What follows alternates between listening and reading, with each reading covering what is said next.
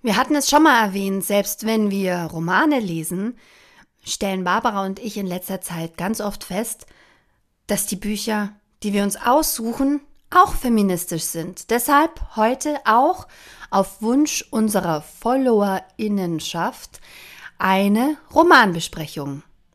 Eine Premiere bei die Leserinnen. Viel Spaß dabei. Die Leserinnen. Der Podcast über feministische Bücher mit Barbara Christina und Christina Barbara. Mmh, köstlicher Kaffee. Oh. Unser Werbepartner ist heute köstlicher Kaffee. Powered Mütter seit 1859. Mehr zu Kaffee in der Mitte des Podcasts. Hier könnte Ihre Werbung stehen. Hm, noch ein kleiner Schluck. Mm, oh. Mm. Oh, Gedanken funktionieren wieder. Barbara, du siehst viel wacher aus. mm, Christina, du hast uns auch ein kulinarisches Thema mitgebracht heute. Oh ja, ich habe ein ganz fantastisches Buch mitgebracht, nachdem wir das letzte Mal über Frauen und Literatur gesprochen haben. Mhm. Denn das Durchgestrichene versteht sich als und, wie ich nochmal in meinen Aufzeichnungen gefunden habe, sprechen wir heute über einen Roman. Yay! Ja, auf Wunsch vieler, vieler, vieler, vieler Hörerinnen.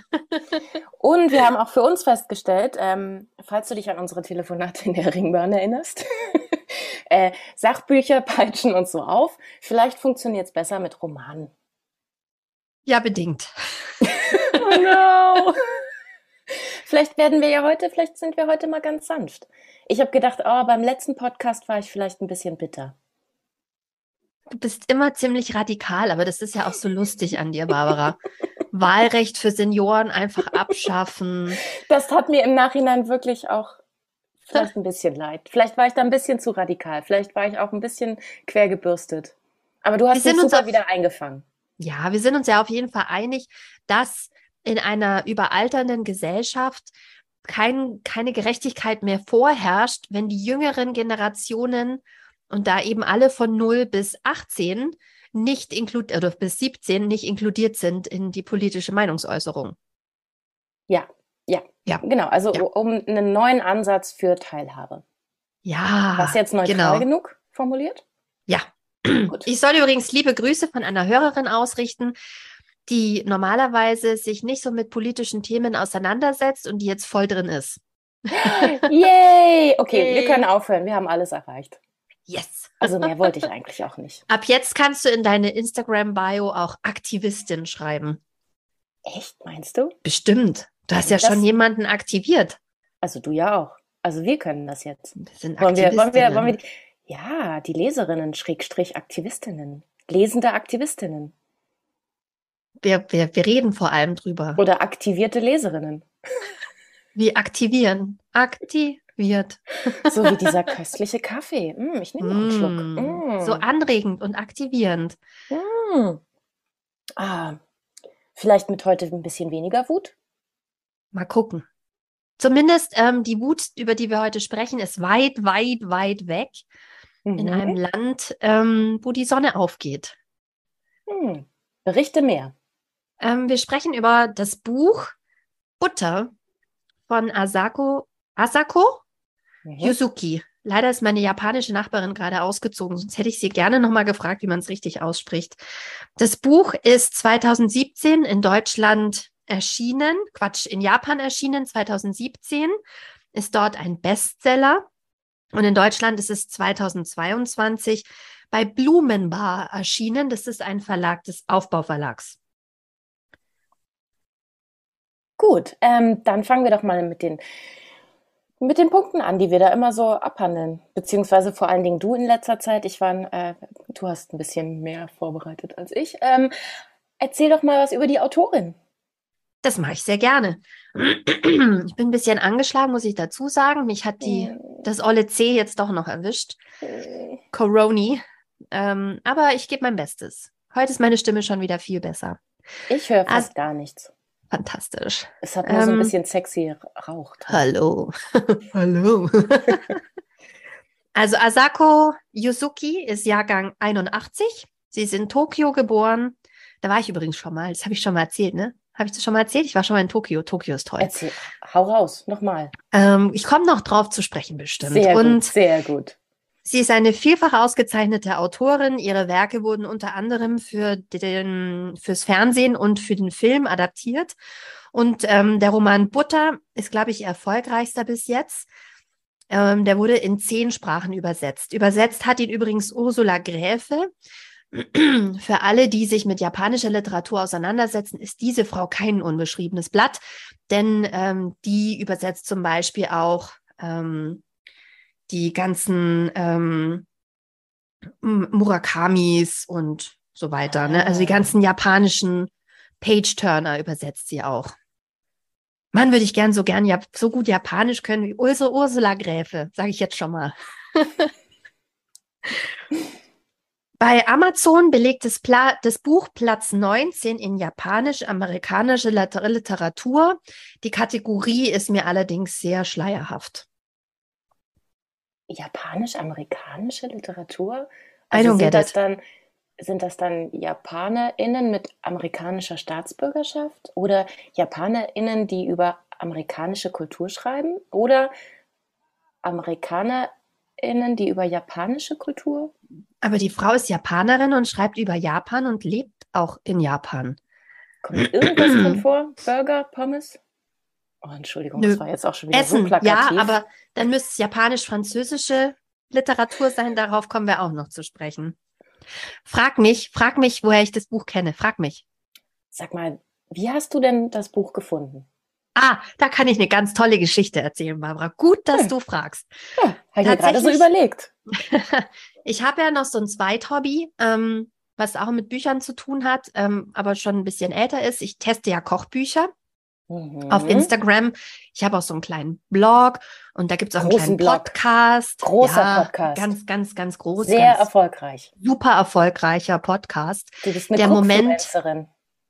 Ich bin eine Hörfluencerin. Beides. Ja, und ähm, da bin ich über das Buch gestolpert in dem Instagram-Account von Jule Lobo. Die hat das Buch, glaube ich, auch geschenkt bekommen. Und der folge ich eigentlich wegen, weil die sehr gut kochen kann. Und das drumrum, da müssen wir ein andermal drüber sprechen. Der Titel hat mich auf jeden Fall sofort angesprochen, weil eines meiner absoluten Lieblingslebensmittel überhaupt auf der ganzen Welt ist Butter. Ich liebe Butter. Butter. Oh, es macht auch alles Ein- besser. Ein Leben ohne Butter ist sinnlos. Ich habe auch schon vegan le gelebt, aber Aber dann Butter- fehlt's halt, ne? Butter ist Butter.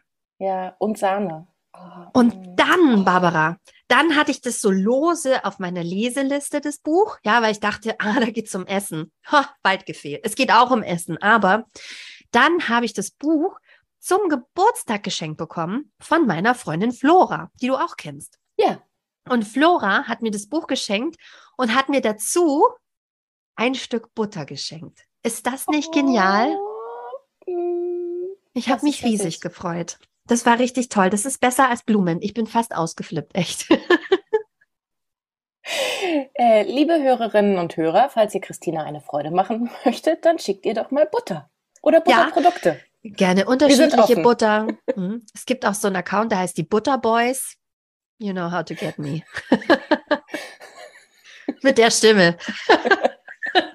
you know how to get me. Ähm, das Buch ist auf jeden Fall ein Buch, das, in dem es auf keinen Fall nur um Essen geht, aber auch. Und was ist die andere Zutat, wenn es nicht nur um Essen geht? Also wenn ich die Handlung grob erstmal zusammenfassen müsste, dann muss ich sagen, es geht eigentlich um eine Journalistin, die heißt Rika. Und Rika ähm, begibt sich auf Recherche für eine Story zu einer Frau, die eine potenzielle Serienmörderin ist. Und die sitzt im Gefängnis. Und ähm, ihr nächster logischer Karriereschritt wäre also, ein Interview mit dieser Frau zu bekommen, an die sehr schwer ranzukommen ist. Denn ähm, da kommen wir noch dazu, für Frauen in Japan ist es sehr schwer, Karriere zu machen. Mhm. Und das ist auch was, was äh, Rika sehr bremst. Sie ist eben eine der ähm, Reporterinnen und die Journalisten, die dann die Geschichte schreiben, das sind nur Männer. Das ist dann eine Riege höher sozusagen. Und diese mutmaßliche Serienmörderin, das ist auch noch ein Krimi, das ist so so cooles Buch, ja. Ähm, diese mutmaßlich, ich sag mutmaßlich, ähm, da komme ich noch drauf. Die heißt Manako Kaji oder Manako. Manchmal betonen die Japaner das anders, als wir das betonen würden. Deshalb bin ich mir nicht sicher. Sie wartet auf ihren Prozess und das heißt, sie habe die Männer mit ihren Kochkünsten verführt und dann in den Tod getrieben. Ganz verrückt, ja, ja. Und Rika gerät aber irgendwie in den Bann dieser Frau und sie versucht, sich der Frau zu nähern über das Thema Essen. Aber es stellt sich ziemlich schnell raus, Rika hat einfach überhaupt keine Ahnung von Kochen. Null. Mhm. Und auch Essen ist etwas, was in ihrem Leben eigentlich keinen richtigen genussvollen Platz hat, weil das Schönheitsideal Japans ist mhm. zarte, elfengleiche Frauen. Oh und nein, deshalb haben wir da etwa auch noch direkt Bodyshaming mit drin. Oh. Wir haben alles, wir haben alles drin, Barbara, wir haben alles drin. Steinbunter Blumenstrauß. Mhm. Ähm, und ähm, sie gerät in den Bann von dieser Frau und verstrickt sich immer mehr. Und was so interessant ist an dem Buch, wenn man es liest, ohne jetzt zu viel zu verraten, was jetzt die Handlung angeht, man ähm, folgt praktisch dem Stream of Consciousness so ein bisschen von Rika, die einmal total überzeugt ist, dass diese Kaji die Ausgeburt des Bösen ist, also wirklich ein intrigantes Miststück. Und dann hat sie wieder Mitleid mit ihr, weil Kaji kommt aus einfachen Verhältnissen, die Art, wie sie gelebt hat, ist eine Art von Prostitution. Ähm, sie hat immer so mehrere Männer, so Sugar Daddy mäßig irgendwie gehabt. Oh Gott, das ist auch noch das Thema. Oh, das ja, sind ja. all die Themen, um die wir auch schon so lange rumgeschlichen sind. Ja, und sie, aber es wird nur gestreift. Ähm, es ist auf jeden Fall kein sehr hochachtungsvolles Leben, was sie führt. Und sie versucht immer die Liebe dieser Männer zu gewinnen. Oder doch nicht, will sie sie doch nur irgendwie kontrollieren. Und gleichzeitig verachten, verachten diese Männer sie. Also keiner heiratet sie. Ähm, alle nutzen sie aus und alle ähm, schauen eigentlich auf sie herab. Also so eine normale Beziehung, Entschuldigung. Wie sie im Patriarchat halt so gelebt wird. Es ist auf jeden Fall wirklich total komplex und ähm, es gibt so viele Aspekte, über die wir in dem Buch ähm, lernen. Also viel über über diese japanische Gesellschaft. Es geht um Freundschaft, es geht um das Miteinander, um Familie, was Familie zusammenhält, um Essen, um Gewicht, ähm, um gesellschaftlichen Druck, ums Kinderkriegen. Es geht um unterdrückte Gefühle und Unterdrückung. Es geht um Beziehungen, um Genuss, um Askese. Also es ist wirklich sehr breit. Aber gerade die Rolle der Frau ist also wirklich eines der Kernthemen dieses Buchs. Und ich habe eine Schlüsselszene mitgebracht, mhm. eine kleine Lesestelle, die ich gerne vorlesen würde. So, Seite 33 in, meinem Aus, in meiner Ausgabe. Eine dicke, dicke Augenbraue wanderte in die Höhe. Haben Sie da eben Margarine gesagt? Ja, die hat weniger Kalorien und Cholesterin als Butter. Das ist doch gesünder. Außerdem ist Butter heutzutage so schwer zu bekommen, nicht wahr? Das Problem ist, dass sie nicht einmal wissen, wie Butter schmeckt. Und auch noch überzeugt sind, sie sei ungesund. Dabei ist Margarine viel schlimmer. Das Zeug besteht nur aus Transfettsäuren, kapiert? Milchprodukte sind immerhin Manako Kajis Stimme zitterte, während sie erklärte, wie giftig Margarine sei. Ihr Blick hatte sich verdüstert. Sie runzelte die Stirn. Rika erkannte jetzt den Stil ihrer Blog-Einträge wieder. Sie redete gern und viel von Etikette und der Kultur, eine Dame zu sein, konnte aber nicht verbergen, dass sie geradezu danach gierte, andere herabzusetzen. Ihre Stimme klang geschmeidig und glatt wie Sahne, dennoch schwang etwas Wildes und Gewalttätiges darin mit. Plötzlich verstummte sie, als wäre sie beleidigt. Rika musste etwas sagen, doch in dem Moment, als sie ihren wie ausgedörrten Mund öffnete, fuhr Manako Kaji fort. Von meinem verstorbenen, verstorbenen Vater habe ich gelernt, dass eine Frau stets duldsam sein sollte. Dennoch gibt es zwei Dinge, die ich nicht ertragen kann. Feministinnen und Margarine. Rika lachte verlegen und murmelte eine Entschuldigung. Sie müssen Butterreis mit Sojasauce machen. Einen Moment lang wusste Rika nicht, wovon die Rede war, und ein leise fragendes Hm? entschlüpfte ihren Lippen. Nehmen Sie frisch gekochten Reis und essen Sie ihn mit Butter und Sojasauce. Das kriegen Sie hin, auch wenn Sie nicht kochen können. So bringt man das Wunder echter guter Butter am besten zur Geltung, sagte Kaji so feierlich, dass Rika jede Spottlust verging. Verwenden Sie eine gesalzene Buttersorte namens Ishiri. Sie bekommen sie in einem Spezialgeschäft in Marinucci. Holen Sie sich welche und schauen Sie sie sich genau an. Die aktuelle Butterknappheit bietet eine gute Gelegenheit, einmal hochwertige importierte Butter zu kosten. Wenn ich gute Butter esse, habe ich das Gefühl zu fallen. Das ist die Schlüsselszene mit einem fantastischen Satz für unseren Podcast, oder? Ich hasse Feministinnen und Margarine.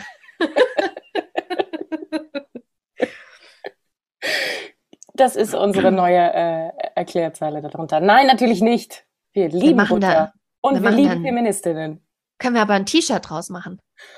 Wir lieben Butter und Feministinnen? Ja. Oh, oh das ist schön. Ich schweife ab. Ähm, Christina, bei mir haben sich jetzt, stehen jetzt ganz viele Fragezeichen in meinem Kopf rum. Und zwar, ähm, nachdem ich das schon nicht eingeordnet bekommen habe, was denn äh, amerikanisch-japanische Literatur ist, ähm, habe ich hier ähnliche Probleme. Ist das jetzt ein Hannibal Lecter-artiger Thriller? Ist das ein Kochbuch? Ist es ein Sachbuch? Ist es eine soziologische Studie? Ist das, ähm, was ist denn das jetzt? Und wohin, wohin geht's? Also haben wir da, also ist es so ein, ist es, ist da so ein, so ein, so ein Thriller-Ding ähm, drin, was sich durchzieht? Und ja. Wie ist es so verteilt? Es, Gewichtet? Es ist, es ist auf jeden Fall so ein Thriller-Ding drin. Allein schon, weil diese Figur, diese Frau so undurchsichtig ist. Aber mit dieser Frau sezierst du eigentlich direkt mit die Rolle der Frau. Denn auch die Rolle der Frau in der japanischen Gesellschaft ist so undurchsichtig.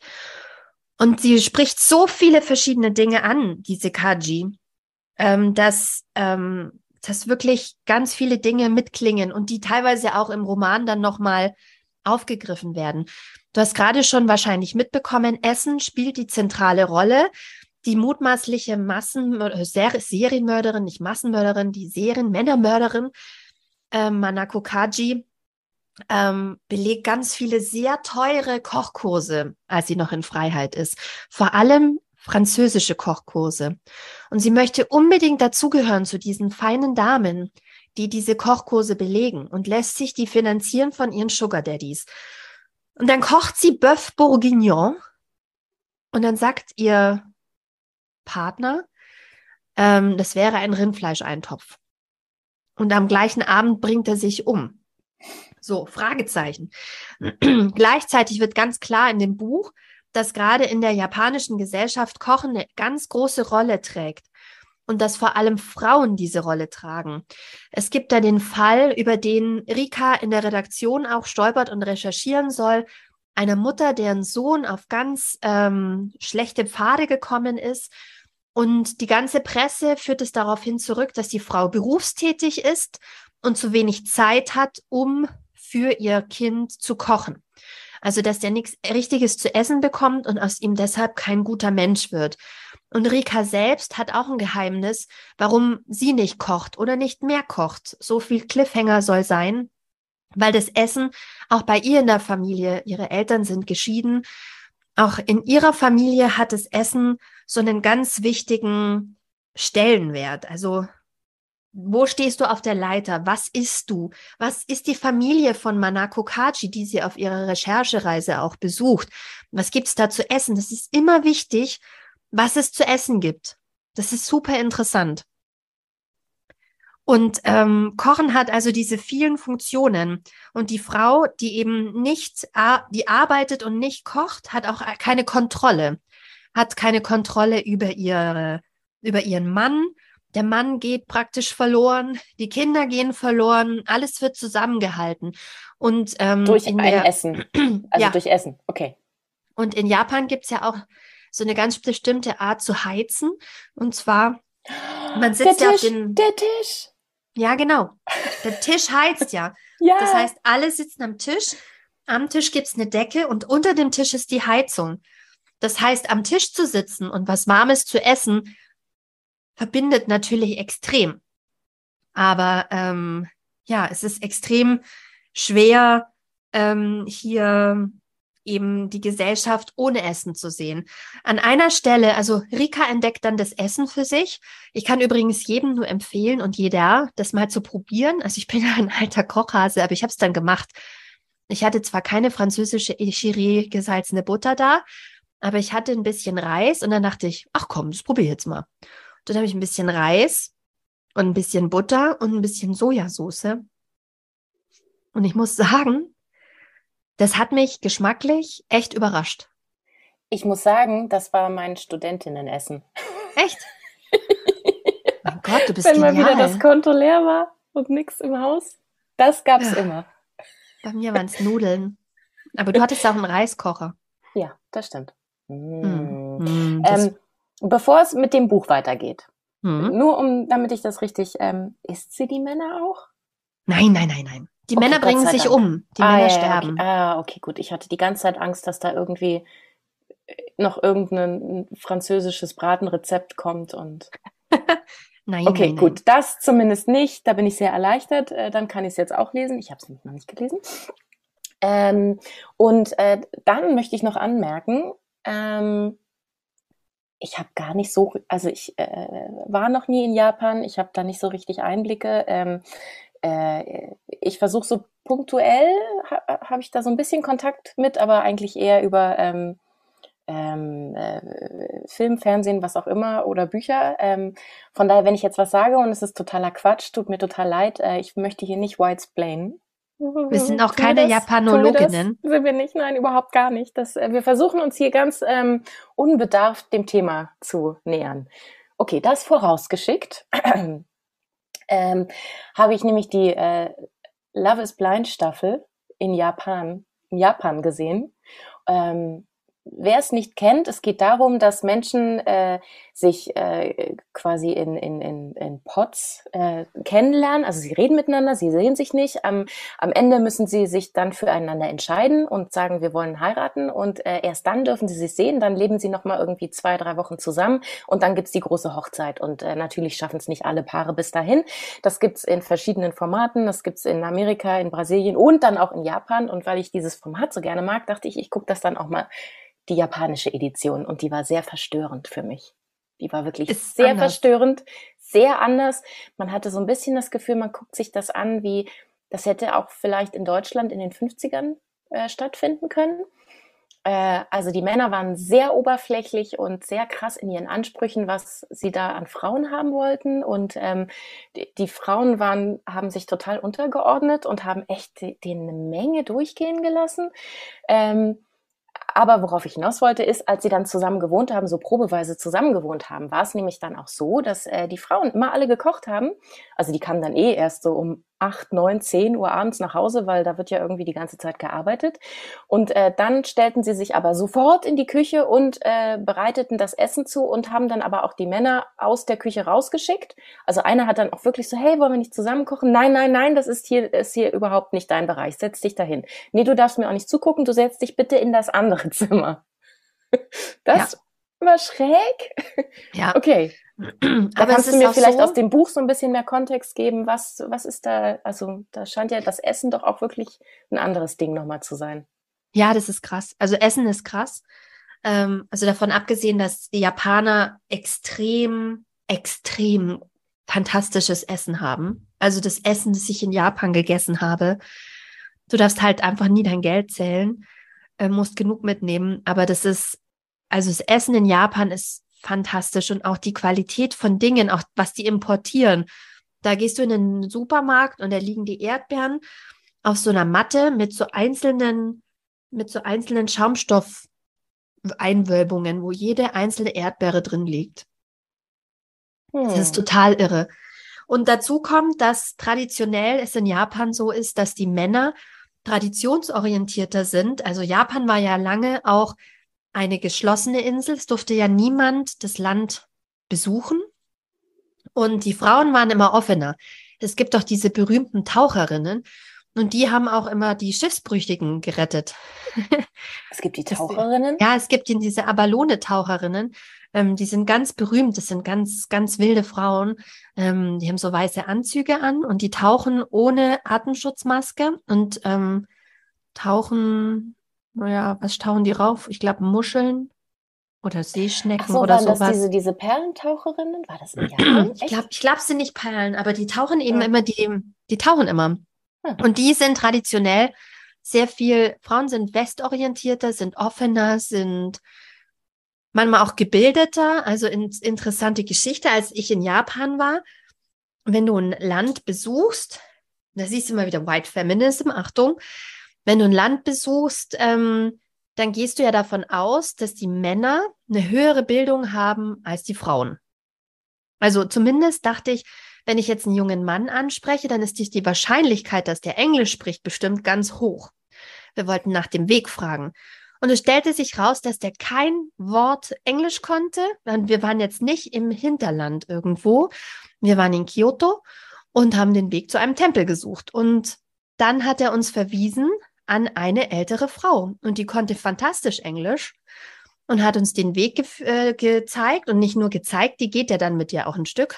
Bis du an der richtigen Kreuzung bist, geht die mit dir dahin. Und ganz ehrlich, das hätten wir nie im Leben gefunden. Auch nicht mit Stadtplan. Und die konnte super Englisch. Die hat sogar Witze mit uns auf Englisch gemacht. Sie hier so, this is the hospital, remember, in case. also, okay. Und das zieht sich aber auch so ein bisschen durch das Buch. Ähm, da gibt's immer wieder dieses Motiv des, des Mannes, der geschieden ist und dann so verloren geht. Mhm. Der sich verliert und der sein Leben nicht mehr im Griff hat. Das ist also in, in Rikas Leben ihr Vater, dann hat sie so einen väterlichen Freund. Und immer ist es so die Schuld bei den Frauen, die sich dann nicht mehr um die Männer kümmern. Also nach so einer Scheidung, dann sind ja diese armen Männer auf sich gestellt und die können ja sich nicht mal einen Topf Reis kochen. Also die sind dann einfach verloren. Insofern kommt da natürlich auch die Schuld raus. Ne? Also es ist dann noch schwieriger, deinen Mann zu verlassen, obwohl du vielleicht ja, wir wissen ja, jeder hat das Recht, jemanden zu verlassen.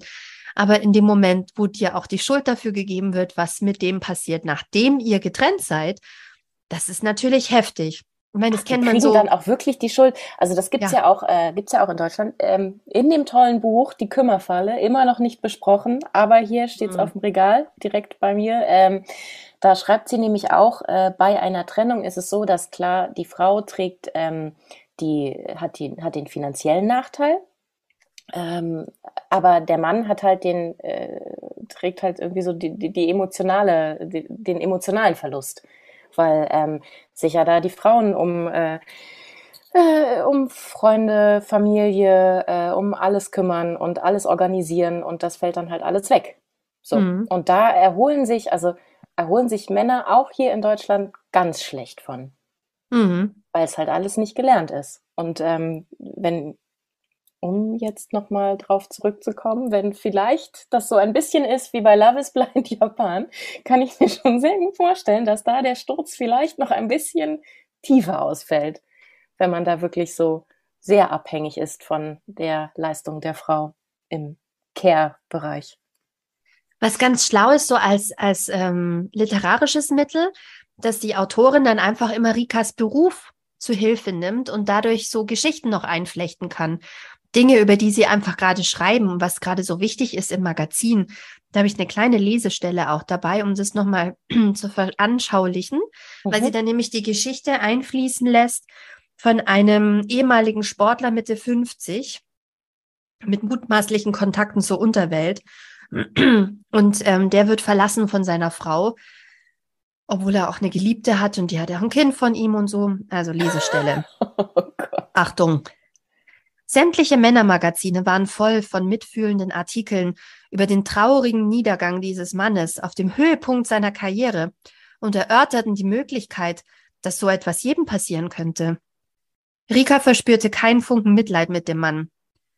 Was nicht daran lag, dass seit langem die düsteren Geschichten über ihn kursierten, seine moralischen Verfehlungen Legion waren und er seine Frau und seine Kinder mit zahllosen Affären unglücklich gemacht hatte.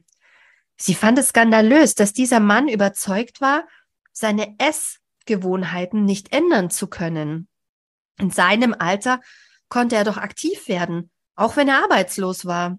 Verglichen mit dem Durchschnitt hatte er genügend Zeit und Geld, außerdem bestimmt eine Fülle von an Beziehungen und Zugang zu Informationen. Heutzutage konnte jeder zu jeder Tages- und Nachtzeit in ein Restaurant gehen oder sogar Supermärkte und Imbissläden hatten die ganze Nacht geöffnet. Niemand musste kochen können, um sich zu ernähren. Jeder war auch ohne diese Fähigkeit imstande, ein vernünftiges Leben zu führen. Seine selbstzerstörerische Art war nichts als eine Anklage gegen seine Freunde, die ihn angeblich im Stich gelassen hatten, gegen die Medien, die ihn zunächst, zuerst bejubelt und dann ignoriert hatten, und vor allem gegen seine Frau und seine Kinder, die ein neues Leben begonnen hatten. Schaut mich an in meinem Elend, mein erbärmlicher Zustand ist eure Schuld, sollte das heißen. Statt um Hilfe zu bitten, randalierte er so lange, bis sich jemand erbarmte und ihm die Hand reichte. Er würde sein Leben nicht ändern, auch wenn er musste. Er behauptete, seine Familie sei ihm wichtig, erklärte jedoch nimmermüde, seine Familie habe ihn im Stich gelassen. Vermutlich würde er lieber sterben, als seine Ansichten zu ändern und selbstständig zu leben. Warum waren die mutmaßlich von Manako, Manako Kaji getöteten Männer nicht genauso gewesen? Also Rika stellt ganz viele Parallelen an, dass eben auch diese Männer nicht ganz unschuldig waren und dass Manako Kaji zwar Macht ausüben wollte, aber dass sie eben nicht immer geschafft hat, auch äh, in der Machtposition zu sein. Und trotzdem war sie immer so stark genug, um diese Menschen zu manipulieren. Und auch Rika wird manipuliert. Ihre Freundin Reiko wird manipuliert. Ein anderer journalistischer Kollege wird manipuliert. Mehr verrate ich nicht.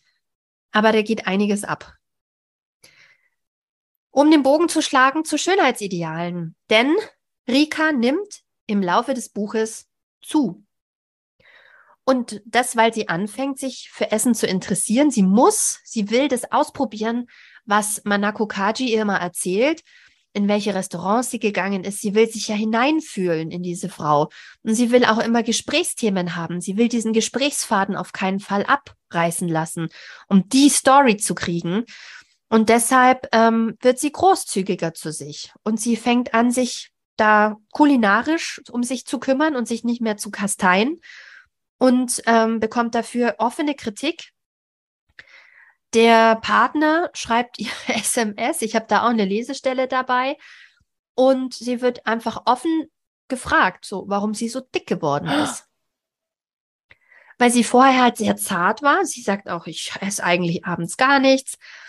Und auch dieses Kochen ist total krass, weil sie probiert dann so ein Rezept aus, so ein ganz einfaches, was Manako Kaji ihr erklärt.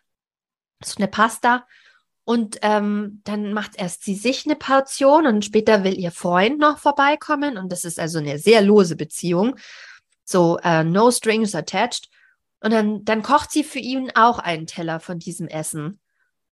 Und das bringt praktisch fast die ganze Beziehung ins Wanken, weil er nicht genau weiß, was er damit anfangen soll, dass sie für ihn jetzt gekocht hat. Das ist so intim und so wichtig und so persönlich, so wie Next Level, so, so wie in amerikanischen Filmen, wenn einer ah. sagt, oh, sie hat ich liebe dich gesagt. So, so ist es, dass sie ihm jetzt was kocht. Und er ist wirklich total, er weiß überhaupt nicht, ähm, hat er ihr falsche Versprechungen gemacht, dass sie ihm jetzt hier was kocht? Warum verändert sie jetzt ihre Beziehung so stark? Das ist so eine ganz lockere, wir treffen uns mal nach der Arbeit Beziehung. Ich komme dann noch bei dir vorbei. Wir haben ja eh keine Zeit für nichts. Wir arbeiten ja nur. Ja, aber ich muss sagen, ich finde dieses Essensthema wahnsinnig spannend. Ähm, und ähm, ich hatte das auch auf jeden Fall, nachdem ähm, also da waren so ein paar äh, schlimme Zeiten in meinem Leben. Vielleicht sprechen wir da in der persönlichen Folge nochmal drüber. Und äh, dann gab es auch eine, eine Scheidung. Und ähm, auf jeden Fall in der Zeit danach ähm, hatte ich eine Phase, wo ich so ausgehungert war nach Leben und Freude, dass ich auch einfach so gerne gegessen habe und es richtig genossen habe. Auch nach Corona essen gehen. Also das war noch, das war noch, das oh. war noch vor, das war noch vor Corona. Also Corona hat da irgendwie noch mal so eine andere Dynamik, reinge Dynamik reingebracht. Aber ich muss sagen, ähm, dieses Thema Essen, das ist so, so viel mehr als reine Nahrungsaufnahme. Also ja. auch, auch, auch, auch hier. Und ja, das ist, ähm, dass da immer erwartet wird, dass man sich als Frau mäßigt und aufpasst und ähm, das ist ja auch total bescheuert. Wir sind in so einem, in so einem reichen Land und könnten eigentlich alles essen und dann, dann sagen wir aber, ach nee, danke, reicht. So ein kleines ja. Portionchen Salat. Und dann, also ich meine, und, und wenn man sich dem mal hingibt, das ist so ein, so ein sinnliches Erleben. Ja.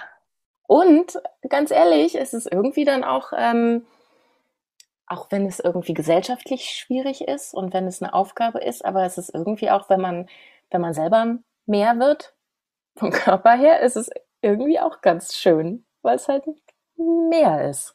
Ja, außer die Lieblingshose passt nicht mehr, dann muss man eine neue kaufen. dann kauft man einfach eine neue. So what? Das ist richtig. Ja, außer es gibt dann die Größen nicht mehr im Einzelhandel, die man dann braucht. Aber egal. Ähm, ich wollte sagen, dieses Essensthema. Und ähm, ich merke das auch mit den Kindern. Klar ist es, ist es auch ganz viel Liebe. Man, man, man, man gibt denen da ganz viel Liebe mit. Man gibt sich auch Mühe. Ja, aber der Druck, der eng verknüpft mit, mit, mit Scham und Liebe und Schuld. Oh Gott, was für ein komplexes Thema. Essen. Ja. Aber ähm, auch dieses Essen machen, ich bin da immer so hin und her gerissen. Also ich koche ja jetzt wirklich wahnsinnig gerne und dann stelle ich es wieder in Frage und denke so, nehme ich da jetzt eine traditionelle Rolle ein? Du kannst dich ja dann nie ganz davon lösen wenn du die Frau in der Küche bist, dann bist du halt die Frau in der Küche, ne? Ähm, Männer kochen auch anders, mit, mit Ausnahmen. Ähm, aber wer räumt den Kühlschrank auf? Wer macht die Sachen raus, die abgelaufen sind und so, ne? Ähm, insofern ist es immer ein Zwiespalt. Also einerseits, ich verkünstel mich auch gerne. Ich habe auch schon die craziesten Torten gebacken. Ich habe schon Pasta du gemacht. Du bist die Tortenkönigin. Deine Torten, Christina. Ich war die Tortenkönigin, habe schon lange keine mehr gebacken. Ich habe ja hier keine Freunde in der Provinz. Aber ähm, die, die Sache ist immer die, dass du dann halt immer in der Küche stehst und die Küche ist immer verbunden mit der Rolle. Und ah, das ist so schwer, sich davon zu lösen, von dem Gedanken, dass du jetzt hier gerade diese Rolle erfüllst. Mhm. Aber um auf Japan zurückzukommen, als ich in Japan war, dachte ich, alle Japanerinnen sind einfach von Natur aus so dünn, aber die nehmen einfach wahnsinnig viel Schlankheitsprodukte oder essen halt nichts. Ah, da habe ich jetzt auch wieder was gelernt. Ich es gibt auch, auch dicke Japanerinnen, aber die sind dubios. Da habe ich eine Lesestelle mitgebracht. Okay, her damit. Bist du bereit? Ich bin bereit. Seite 82. Die unbelastete Frische des neuen Jahres ging völlig in der Hektik der kommenden Tage unter und Rika fand nicht einmal die Zeit für den traditionellen Siebenkräuter Reisbrei. Heute war sie fest mit Reiko zum Mittagessen verabredet und hämmerte so hektisch und laut auf die Tasten, dass es ihr fast peinlich war. Oh, du hast wohl zugenommen, Rika. Genervt und von, von spöttischem Unterton, von dem spöttischen Unterton drehte sie sich um. Es war Kitamura, der für gewöhnlich kein Interesse an anderen Leuten hatte. Dabei hattest du nicht mal Neujahrsurlaub. Wie kann man da so zunehmen? Rika tat, als hätte sie nichts gehört. Aber es stimmte, sie hatte seit Ende des Jahres stetig zugenommen. Sie aß außerdem jeden Abend mehrere von den vielen Mochi, die ihre Mutter für sie gemacht hatte. Natürlich bemerkte sie die Veränderung an ihrem Körper. Ihre Wangen waren voller, ihre Brüste größer und der Bund ihres BHs schnitt ein. Sogar ihr Bauch war etwas speckig geworden. Als sie sich nichts Gutes ahnen beim Arzt wiegen ließ, stellte sich heraus, dass sie noch nie so schwer gewesen war. Sie konnte es nicht fassen und stieg immer wieder auf die Waage. Zu einem Überfluss hatte sie spät am Abend zuvor eine SMS von Makoto bekommen. Das ist ihr Freund. Achtung, jetzt kommt die SMS. Bist du irgendwie pummelig geworden? Eine Anime-Figur mit dickem Bauch grinste ihr entgegen.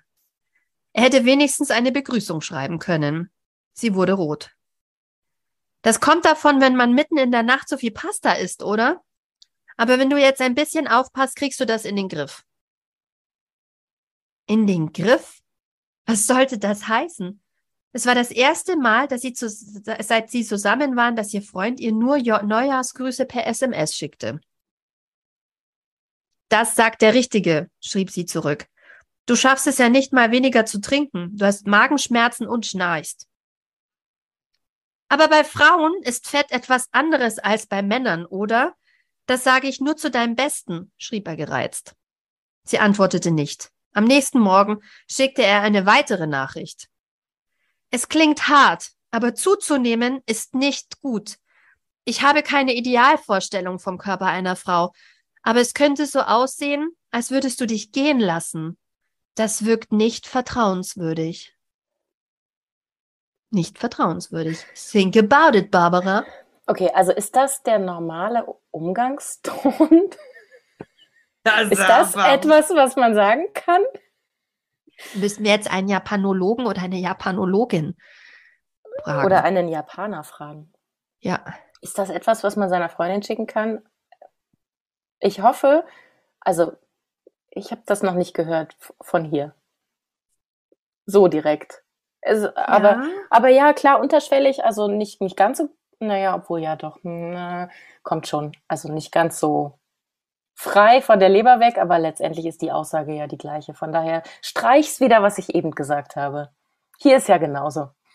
Die ja. Worte sind vielleicht netter. Oder anders. Aber die Hierarchien in dem Buch sind klar gesteckt. Die Männer haben die Hosen an und die Frauen versuchen mitzukommen. In dem Buch, sie ist ja die Reporterin und in der Redaktion gibt's Hierarchien und sie schreibt auch darüber. Es gibt die, die eben die Artikel schreiben, die Journalisten, und es gibt die, die recherchieren, also die ReporterInnen. Aber ganz oben sind nur Männer. Und alle würden ihr also auch gönnen, dass sie dieses Interview macht und dass sie die Erste wird, die aufrückt. Darum geht's immer wieder in dem Buch. Sie wäre die Erste. Und es ist auch immer klar, alles, was sie im Kauf nimmt in, ihr, in ihrem Leben, dass sie sich so einlässt auf diese Frau im Gefängnis, dass sie so wenig isst und in dem Fall dann aber so viel isst im, im Sinne der Geschichte, das wirklich erleben will, sich reinversetzen will, dass sie diese rumpfartige Beziehung führt mit diesem Mann, der ihr schreibt, bist du etwa pummelig geworden, ähm, aber der selber irgendwie auf äh, japanische Teenie-Bands steht, wo junge Mädchen auf der Bühne rumhüpfen, ähm, oh. was sie total irritiert. Ähm, ja, das ist klar. Ganz oben sind die Männer. Und sie schreibt auch über eine Kollegin, die richtig gut war, die dann schwanger geworden ist und die versucht hat, den Spagat zu schaffen zwischen Familie und Beruf. Aber diese Frauen landen dann früher oder später im Vertrieb, weil sie es nicht schaffen. Oder, habe ich dann wiederum recherchiert, oft ist es so, dass Frauen dann kündigen, weil sie in diese Arbeitswelt nicht reinpassen. Aber Japan hat tatsächlich ein Problem damit, weil es ist auch wie Deutschland eine überalternde Gesellschaft. Und die brauchen die Arbeitskräfte. Ich glaube, das muss man sich auch in Deutschland immer wieder vor Augen führen. Wir sind nicht irgendwelche nice to haves. Wir sind die Fachkräfte, die zu Hause sitzen, im Zweifel. Das ist der Grund, warum die uns zurückkriegen wollen. Ob das für uns gemütlich ist und der richtige Weg ist spannend. Ich lese ja auch gerade ähm, Spoiler, ich lese das Buch von Theresa Bücker gerade, Alle Zeit. Und da schreibt sie einen ganz tollen Satz, den ich, wenn ich, wenn wir über das Buch sprechen, nochmal sagen werde. Der moderne Feminismus muss auch noch andere Wege kennen als nur Karriere. Also Feminismus kann nicht nur bedeuten, dass wir in den Chefetagen mitmachen. Ja, jetzt muss ich, jetzt muss ich da mal rein. Christina, ich muss Gretsch. da jetzt rein. Ah. Gretsch. so. Ähm, äh, äh, äh, du hast so viele Kuchen angeschnitten. Ah, auch so ein schönes, schönes yum, Bild, yum, wo wir yum. jetzt hier so gut übers Essen sprechen. Ähm, äh, also A, ja, was man sich alles antut, ähm, um es irgendwie im Job zu schaffen. Da hatten wir ja auch beim letzten Podcast, hatte ich äh, darüber gesprochen. Ähm, ich habe so sehr versucht, das zu kompensieren, dass ich äh, hier Mutter bin und ich bin jetzt an einem Punkt, wo ich einfach keinen Bock mehr drauf habe. Aber ja, um irgendwie mitspielen zu können, musst du es halt so nee, nee, äh, kein Problem, dann bleibe ich halt länger und dann organisiert man dann irgendwie BabysitterInnen und äh, Großeltern und äh, nee, nee, das, das, das Kind kriegt ein Zäpfchen und dann kann es irgendwie trotz Fieber in die Kita gehen und all dieser Scheiß, den man macht und äh, ich habe zwei Stunden geschlafen, weil das Baby irgendwie Zahn, Zähne bekommen hat, aber ist kein Problem, ich bin voll on, fire, um in diesem Job das Allerbeste zu geben. Was für ein Krampf. Ähm, und äh, wie du auch schon gesagt hast, äh, die überalterte Gesellschaft, also wir sind in Deutschland überaltert, aber Japan ist ja noch viel überalterter und die haben ein noch viel größeres Problem äh, mit der geringen Kinderzahl. Also das ist quasi, wenn wir jetzt nichts ändern, wenn wir nichts an äh, dem äh, Integrieren des Familienlebens in, mit Arbeit irgendwie. Wenn wir das nicht hinbekommen, dann ist das auf jeden Fall das, was uns in zehn Jahren, zehn, zwanzig Jahren erwartet. Also da können wir, können wir mal reinschauen. Ähm, wie unglücklich alle sind. Also ja. da, da ist ja auch keiner, also das kann mir doch keiner erzählen, dass das geil ist. Also du als Frau musst dann irgendwie deinen Job aufgeben, ähm, weil es irgendwie keine adäquate Kinderbetreuung gibt und weil im Job alle scheiße zu dir sind. Und ähm, die Männer tragen dann aber die ganze finanzielle Verantwortung und ähm, äh, das ist ja auch nicht toll, wenn man irgendwie sich nicht auf Augenhöhe begeben, begegnen kann. Und ähm, und ich meine, wenn das die Politik nicht in Angriff nimmt, dann sind die halt, dann kriegen sie das halt als Quittung. Keine Kinder. So. Ich meine, darauf läuft es hinaus. Dann kriegt ihr keine Kinder. Und dann stirbt leider das gesamte Volk aus. Da bin ja. ich wieder. Radikal, bitter und wütend. Ja, aber du greifst tatsächlich voraus, ähm, denn das ist genau die Quintessenz, warum man auch dieses Buch unbedingt lesen sollte. Also davon abgesehen, dass es sau spannend ist. Es hält uns den Spiegel vor. Also das ist das, was passieren kann. Und wir sehen das ja gerade mit den jungen Frauen und auch in der Corona-Krise, wie wir uns wieder retraditionalisieren. Ich meine, die Menschen feiern Gender Reveal Partys uh, like it's 1950, ja, ähm, und freuen sich, wenn da irgendwie eine hellblaue oder rosa Füllung im Kuchen ist. Und Hashtag, so. Hashtag Treadwife. Ja, ja, oder Homemaking und so.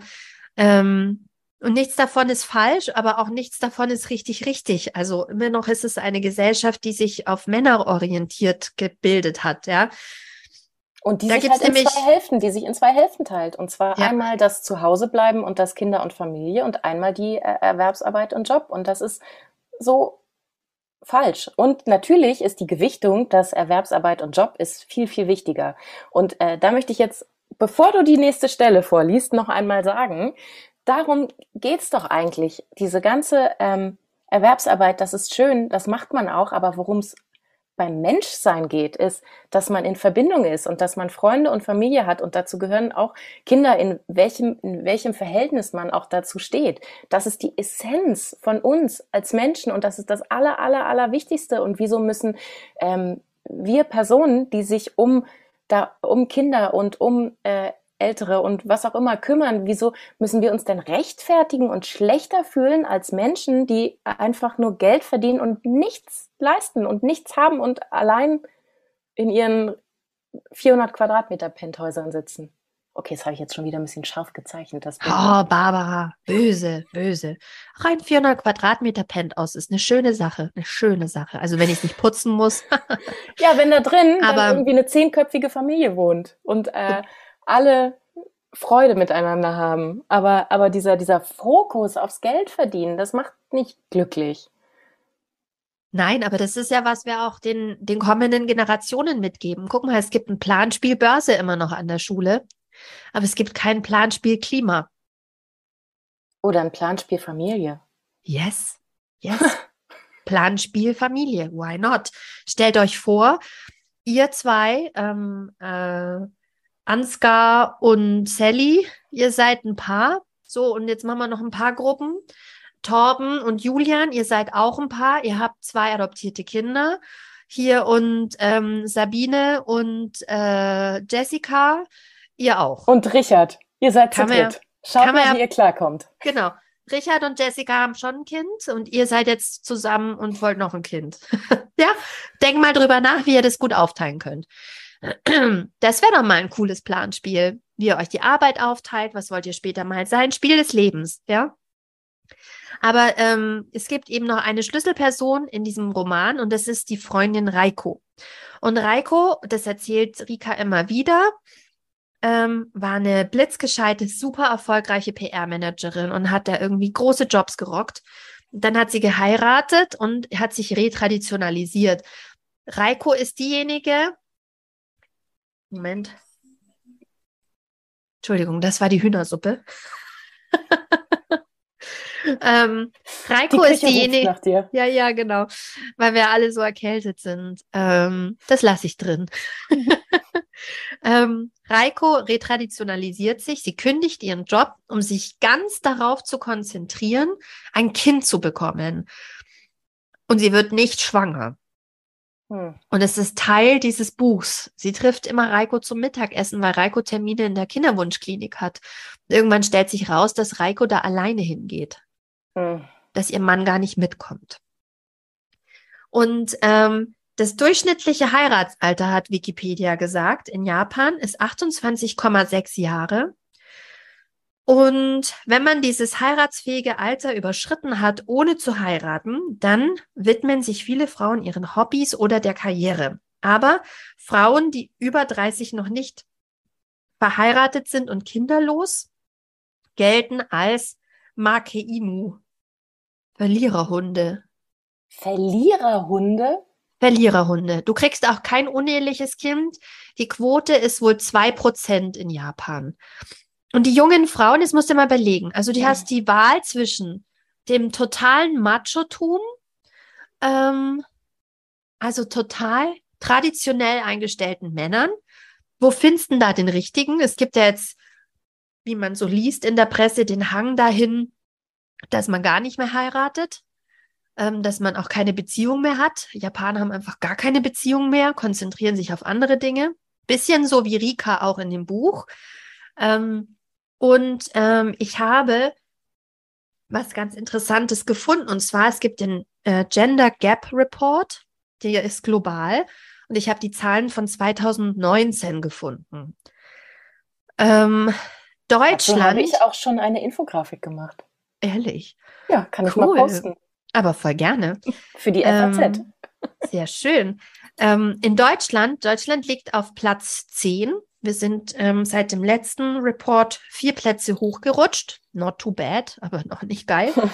Vor uns liegen in äh, ab ein, also erster Platz ist Island, Norwegen, Finnland, Schweden. Das war jetzt irgendwie keine Überraschung. Mhm. Dann kommt aber Nicaragua, Neuseeland, Irland, Spanien, Ruanda Oh, und Spanien irgendwo noch. Spanien hattest du schon. Ach so, dann ähm, kommen wir auf 10. Nach Hm. Ruanda. Und es berechnet sich folgendermaßen einmal Beschäftigungsanteile und Unterschiede zwischen Männern und Frauen, also auch der Anteil an Top-Positionen, an Expertinnen, an Hochausgebildeten. Dann Schulbildung, ähm, das Geschlechter, die Schle Geschlechterverteilung bei Geburten und Lebenserwartung, also slash, das ist der ganze Bereich Gesundheit Mhm. und der Anteil an Parlamentsmitgliedern, Ministern und Staatschefinnen. Hm. Ich habe jetzt nicht alles gegendert, sondern gemischt. Ministerinnen und Staatschefinnen. Die letzten zehn Plätze, das sind Oman, Libanon, Saudi-Arabien, Dschad, Iran, Kongo, Syrien, Pakistan, ähm, Irak und Jemen. Mhm. Hat natürlich auch mit der, ähm, mit der, ähm, also wie weit entwickelt das Land ist. Bildung hat wahrscheinlich einen sehr großen Anteil und je traditioneller oder Islam, also Islamische Republik Iran ist klar. Aber jetzt rat mal, wo Japan ist. Auf Platz 151 ist noch weiter gesunken. 151. Also ich habe gelesen, dass wenn Frauen in Japan arbeiten wollen, ist es in der Hierarchie der Unternehmen sehr schwer und viele gehen tatsächlich in die Selbstständigkeit. Ja, gut, das machen wir ja jetzt hier auch. Ja, genau. Und ähm, da kannst du halt so einen so ähm, Kredit beantragen und kannst dein eigenes Business starten. Und da, muss, da musst du aber natürlich auch alles in Frage stellen. Also du musst dann praktisch aus dem System raus und dein eigenes Ding machen. Und ein bisschen so ist es in Deutschland auch. Wollen wir uns nichts vormachen? Ja, wollen wir uns mal nichts vormachen. Also ähm, kurz nochmal zurück. Ich kann es total verstehen, ähm, als japanische Frau dann einfach auch keinen Bock drauf zu haben, so einen Typen mir anzulachen, der nur Ärger, also der macht ja nur Arbeit die ganze Zeit. Der kann sich ja noch nicht mal seinen Reis selber kochen. Nix kann der. Der ist total unselbstständig, äh, aber fühlt sich trotzdem als was Besseres. Also ich meine, wo ist denn da, wo hat man denn da was von? Also wo ist da, wo ist denn da der, der Ertrag aus, aus dieser Situation? Also ich meine. Oder das schöne Leben. Allein schon, wo ist dann da mein Anteil am schönen Leben? Dass jemand zu mir man, nett man, ist. Man schuftet und schuftet und schuftet und versorgt und kümmert und, ähm, und dann, ähm, ja, kriegst ein Kind und dann bist du noch mehr raus. Aber ich meine, das können wir uns halt hier auch fragen, ne?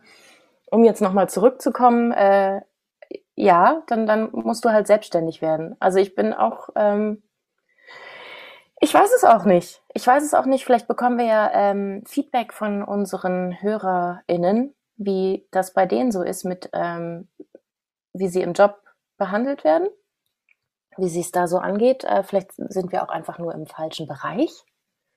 Design und Marketing, vielleicht sollte man da nicht rein als Frau. Ja, weil das sind schon lauter Frauen, das ist schlecht.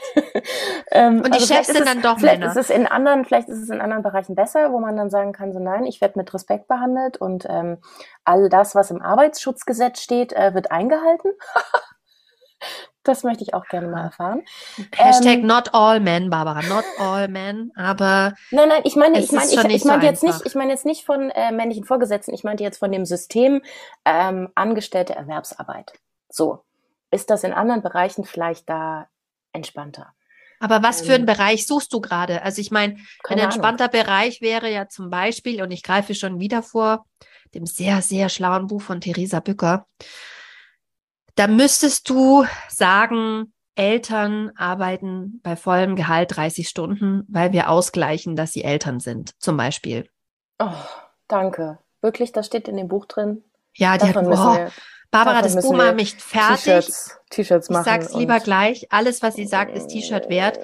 Und das Buch, ich werde noch eine Weile dran lesen. Es ist wirklich, weil es einfach so schlau ist und weil wirklich jede Seite so dicht ist mit so klugen Gedanken, dass es einen fertig macht. Es macht mich fertig, dieses Buch. Wirklich. Das hat sich schon so ein bisschen angekündigt bei dem äh, Unlearn Patriarchy Buch, was ich ja, ja, auch gelesen habe, wo ich auch gesagt habe, ähm, ihr, ihr Essay hat mich wirklich am meisten berührt in meiner Situation. Ja, sprechen wir da, auch noch drüber, über das ja, Buch. Da, oh Gott, da müssen wir auch noch drüber sprechen. Aber zurück nach Japan. Ähm, ja. Nee, beziehungsweise zu ähm, ähm, Butter. Zur, zur Selbstständigkeit von Frauen. Also ja, wenn, wenn, wenn irgendwie alles nicht geht, dann wird man halt selbstständig. Und ich habe es bei so vielen meiner tollen, qualifizierten, intelligenten Freundinnen mit Kindern gesehen, dass die irgendwann aussteigen und sagen, das macht hier, das geht da nicht weiter. Das macht mich ja, äh, kaputt, das, das bringt mir nichts. Ich ähm, gehe jetzt in die Selbstständigkeit. Ja, aber was ist denn das? Das ist doch scheiße jetzt mal. Also das ist wirklich, total scheiße. Das ist so eine Art von Gender-Apartheid, ja. Ja, ihr könnt schon am Wirtschaftssystem teilhaben, da müsst ihr aber euer eigenes System bauen. Und dann sind wir selbstständig und unterstützen uns gegenseitig und du machst yeah. Grafikjobs für Freundinnen und mir schachern Freundinnen irgendwie Kunden zu. Und äh, was ist denn das? Ja, ja also warum Corona, kann denn das nicht dann, zusammen Moment, funktionieren? Und dann kommt Corona und äh, was ist dann mit den Solo-Selbstständigen? StändigInnen die, denen wird dann nicht geholfen. Die bekommen dann keine Ausgleichszahlungen. Und äh, weißt du, also da wird man quasi vom System in ein anderes System reingedrängt, was dann aber wieder keine, keine Wertschätzung erfährt und nicht keine soziale Absicherung hat. Ja, und schwanger darfst du auch nicht werden. Das ist im System nicht vorgesehen. Also wenn du eine GmbH gründest und du bist schwanger und du gehst in Elternzeit, dann kriegst du kein Elterngeld, weil die GmbH weiterhin Gewinne erwirtschaftet, auch wenn du nicht da bist. Und ähm, wenn du wie die Tischlerin, hier Johanna, wie heißt sie? Tolle Frau. Ja, ja, wenn du einen eigenen ja. Betrieb hast, also wir sind ja Büro- und Schreibtischtäterinnen, da kann sie vielleicht dich auch noch bis zum Schluss an, an die Arbeit rollern mit dem Drehstuhl. Aber das geht halt als Schreinerin nicht, ja. Und da gibt es überhaupt kein System. Das ist weiterhin überhaupt nicht vorgesehen, dass du einen eigenen Betrieb hast. Oder meine Freundin, die einen eigenen Laden hatte. Und dann wurde sie oh ja. schwanger. Da, oh, da, das ja, ist nicht mich. vorgesehen. Ah. Das ist nicht vorgesehen. Leute, wie die das zusammengequetscht hat, mhm. dass sie mhm. ein Kind hat und ähm, gut, dass sie ein Nebenzimmer hatte und eine gute Milchpumpe. Aber das ist doch, das ist doch, das ist doch nicht, also was ist denn da gerecht? Ja, es aber ist halt einfach, es ist nicht mitgedacht, aber da haben wir uns ja, haben wir auch schon sehr viele Kreisel drüber gedreht. Es ist einfach nicht mitgedacht, dass das Frausein und die äh, Ansprüche und Bedürfnisse des Frauseins werden einfach nicht berücksichtigt, die unsichtbare Frau. Ähm, du möchtest wieder nach Japan zurückkehren. Ja, Gruß aber an unsere Hörerin. Warte, jetzt gucke ich aber nochmal nach, dass ich sie auch mit Namen grüßen kann die sich extra bedankt hat, dass wir sie auch so den, den politischen Aspekt auch ein bisschen immer hinstupsen. Dann würde ich sie nämlich direkt nochmal stupsen, namentlich. Voll peinlich, aber es gibt viele Frauen mit diesem Ist das okay? Vornamen. Ist das okay für Sie? Ich lese nichts vor und ich sage ja auch nur ihren Vornamen. Ute. Ute. Ute. Ähm, Ah nee, Ute will in unsere feministische Partei eintreten. Das ist auch super. wirklich? Das hast du oh, mir ja. überhaupt nicht. Das hast du mir, hast du mir gar nicht gesagt. Oh, komm, Christina, dann gründen wir eine Voll gut, oder? Wir haben schon eine, eine Mitgliederin. Ja, und Michaela, Michaela hat vor allem unsere Folge über feministische Außenpolitik gefeiert und hat gesagt, oh. mit, ähm, oh. mit diesem Thema hat sie sich jetzt eigentlich noch nicht so und Politik hat sie nicht so interessiert, aber Michaela, ähm, wenn wir wollen, dass die Dinge für uns mitgedacht werden, dann müssen wir Frauen in die Ämter wählen. Frauen zum Beispiel auch mit Migrationshintergrund. Vielfalt brauchen wir, Leute. Wir brauchen Vielfalt und wir müssen unsere eigenen Biases sehen und ähm, dann müssen wir die in Ämter heben, damit wir Mitspracherecht haben. Nur so geht's. Nur so geht's. Und damit halt alle möglichen unterschiedlichen Bedürfnisse auch gesehen werden. Ja. Also wir, wir, wir hätten halt jetzt gerne weibliche, aber es gibt ja einfach noch wahnsinnig viele andere marginalisierte Gruppen, die auch alle nicht bedacht werden. Ja. Dafür brauchen und wir die jetzt, Vielfalt. Um den Haken zurückzuschlagen ähm, zu Japan und zu dem Buch Butter von Asako Yotsuki. Rika, da bin ich jetzt gespannt. Wie kriegst du ihn wieder zurück? Auf. Rika stellt nämlich auch alles in Frage. Und das ist eigentlich eigentlich das, das ist das Wertvolle an dem Buch weil nämlich sie nimmt dich auf die Reise, mit Rika immer wieder alles in Frage zu stellen. Den Status quo, alles, was sie bis jetzt gedacht hat, nochmal in Frage zu stellen. Mhm. Und Rika stellt im Laufe des Buches wirklich alles in Frage. Die Mörderin, immer wieder. Ist es Mord? Die haben sich selbst umgebracht. Welchen Anteil hat die Frau dann daran? Kann man sie dann überhaupt Mörderin nennen? Die Opfer, Inwiefern sind die Opfer oder nicht auch Täter? Ihr eigenes Leben, ihre eigene Beziehung zu dem Typen, der die fiesen SMS schreibt. Überhaupt zu ihren Beziehungen zu anderen Menschen. Sie durchdenkt noch viel, noch mal viele Dinge, ihre Freundschaften, ihre KollegInnen, ihr väterlicher Freund, der sie immer unterstützt. Ähm, sie hat einen neuen Plan. Auch die Beziehung zu ihrer Mutter bekommt ähm, im Buch nochmal eine andere Bedeutung. Und sie, sie entwickelt wirklich einen neuen Plan für ihr Leben im Laufe des Buches. Und ihre Familienplanung, ihre Vergangenheit, ihre Zukunft, über alles wird nochmal nachgedacht. Viele Dinge kommen im Laufe des Buchs raus, Schuldgefühle. Und es ist wirklich ein Lesevergnügen. Es ist ein Fest, Rika dabei zuzusehen und mitzulesen. Das ist ja ein bisschen wie mit uns als wir angefangen haben, die ganzen Bücher zu lesen. Ja. Und dann dachten wir so, wir labern immer stundenlang am Telefon. Das können wir jetzt einfach auch mal mitschneiden. Nein, aber ich finde auch jetzt hier während des Podcasts, also ich habe ich hab jetzt äh, über den Podcast auch schon wieder so viel gelernt und bin so viel weiter. Ja. Und das ähm, ist richtig. Und so viele Türen sind aufgegangen, ähm, die ich wehe wieder zukriege in meinem Horizont. Ja, es ist halt interessant, ne? Also ich, ich verliere für viele Dinge den Respekt immer mehr. Ich glaube aber, das ist auch ein Stück weit erwachsen werden, dass man viele Dinge, zu denen man, wenn man jünger ist, vielleicht äh, unreflektierter aufblickt, dass man die so ein bisschen demontiert, wenn man älter wird. Ähm, die Frage ist halt, ob man nicht solche Sachen hätte schon viel früher demontieren müssen für ein gesundes Leben, mhm. damit man ähm, sich nicht jeden Schuh anzieht und äh, nicht jeden Quatsch mitmacht und denkt, dass das, was man, das, was man so mitbekommt, wäre das eigene Leben. Bei uns ja, zu Hause gibt es immer, immer, so ein geflügeltes Wort. Ja, bei uns zu Hause gibt es hier ähm, im Haus so ein geflügeltes Wort. Das ist ein Songzitat. Ich glaube von die Sterne. Wir müssen nicht so machen, wie wir es kennen, nur weil wir es kennen, wie wir es kennen. Ja. Ähm, aber das, die Dinge wirklich zu hinterfragen, ist halt das Spannende. Und ich finde gerade als Frau, es ist so mühsam, dass ich jede verstehen kann, die sagt, äh, ich schmeiß den ganzen Scheiß hin und werde Prinzessin slash Hausfrau. Ich kann das verstehen. Und soll ich dir was sagen? Die werfe die erste Suppenkelle, die diesen Gedanken nicht schon mal hatte.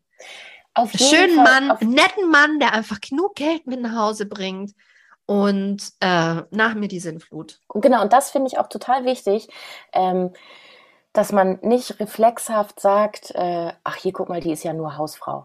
Nein, nein, nein, nein, nein. Also ich habe höchsten Respekt vor jeder Frau, die trotz allem, was einem da draußen passiert, jeden Tag wieder rausgeht und sich die ganze Scheiße reinzieht in der Arbeitswelt und überhaupt. Also es ist, ich finde es sogar noch verständlicher, dass man dann irgendwann sagt, okay, jetzt reicht's. Da bin ich halt zu Hause. Kriege ich jetzt noch zehn Kinder und oder auch zehn Hunde oder irgendwas und bin zu Hause und äh, lass mich nicht mehr beschämen, unterdrücken, ähm, in meinen Fähigkeiten beschneiden, bin einfach nur noch zu Hause. Aber wie man es dreht und wendet, sind wir immer nur halbe Menschen. Also zumindest fühle ich so, dass wenn du dich für das eine oder das andere entscheidest, irgendwas knappst du immer ab. Aber um, ähm, Just Like That And Just Like That, dem Revival von Sex in the City, das ich immer noch nicht fertig geguckt habe, da gibt es eine Szene, da sitzt Samantha, nee, warte mal, Cynthia Nixon, wen spielt die nochmal? Cynthia Nixon auf jeden ja, Fall. Ja, ja. Sitzt mit ihrer Professorin im Restaurant und die Professorin hat einen Kinderwunsch, ähm, auch einen, etwas späteren Kinderwunsch. Und ähm, dann sagt sie, naja, aber wofür man sich auch immer entscheidet und was auch immer passiert, man kann eben nicht alle Leben leben.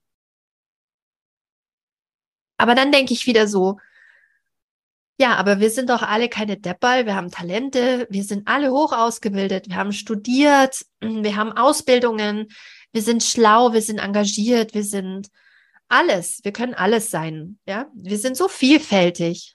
Ähm, und trotzdem ist es so schwer, richtige Wege zu finden.